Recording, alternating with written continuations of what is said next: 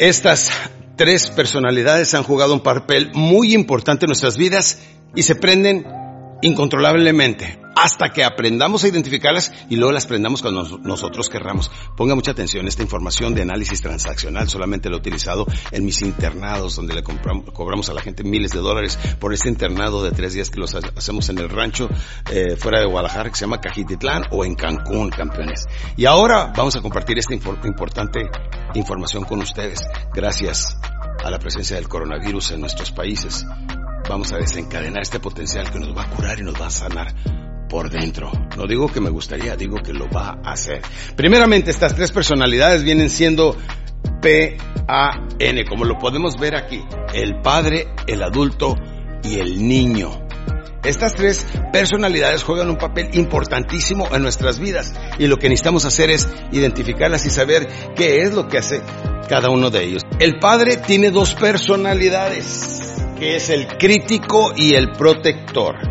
El padre crítico, el padre crítico viene siendo el que todo lo critica, que dice el niño, ahorita voy a salir, ¿a dónde vas? ¿Y qué horas son? Pero me llegas a las 10. ¿Y cómo andas vestido? Y todo critica.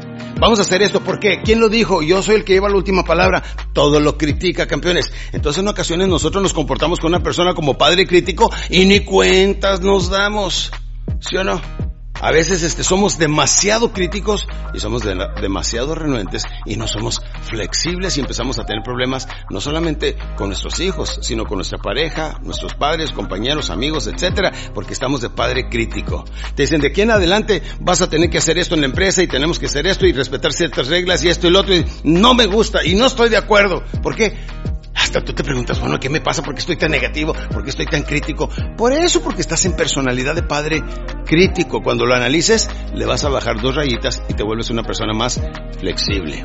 Una persona flexible es una persona poderosa. De repente, el otro lado viene siendo eh, el protector. Este es el típico padre o madre mexicana que hace unas dos, tres décadas atrás decían yo solamente vivo para mis hijos. Y como quiero vivir únicamente para mis hijos, no quiero que les pase absolutamente nada. Y las señoras se dedicaban a hacerles de desayunar, comer, cenar. Le decían, mamá, vente, vamos al cine. La señora de 35 años, de, veras, acuérdense de mamá o de la abuelita, porque ya no son así las damitas hoy en día. Cuidado. Y especialmente que se nos empoderen. no, no se crean damitas. Aquí les va.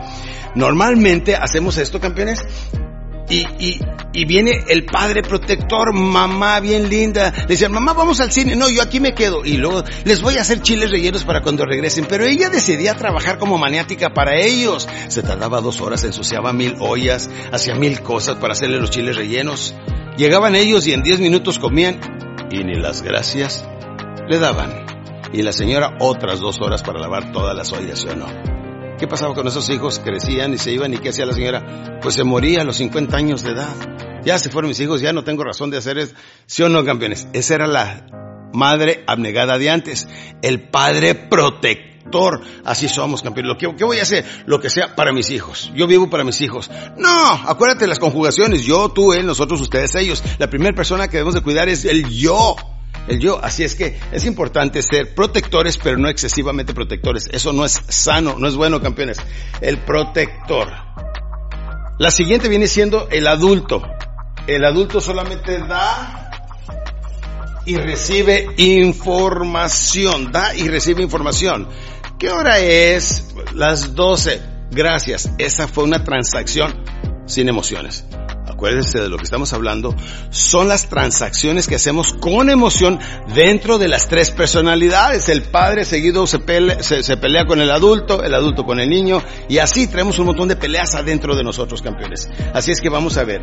El niño viene siendo la tercera personalidad. Les repito, es el padre, el adulto y el niño.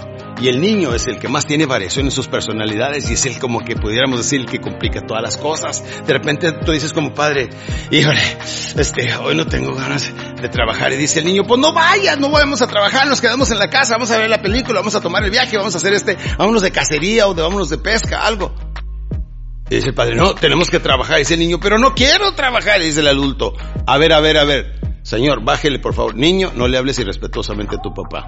¿Qué quieren hacer? Y es el razonable, la personalidad adulto es la personalidad razonable de las tres entidades internas que tenemos. Vamos comprendiendo eso, campeones. Bueno, vamos a tomarnos nuestro tiempo para explicarles la más complicada, la más poderosa y la que nos crea la gran mayoría de los problemas, temores, complejos, limitaciones que andamos cargando en nuestra edad adulta. Viene siendo el niño. Vamos a analizarlo a fondo.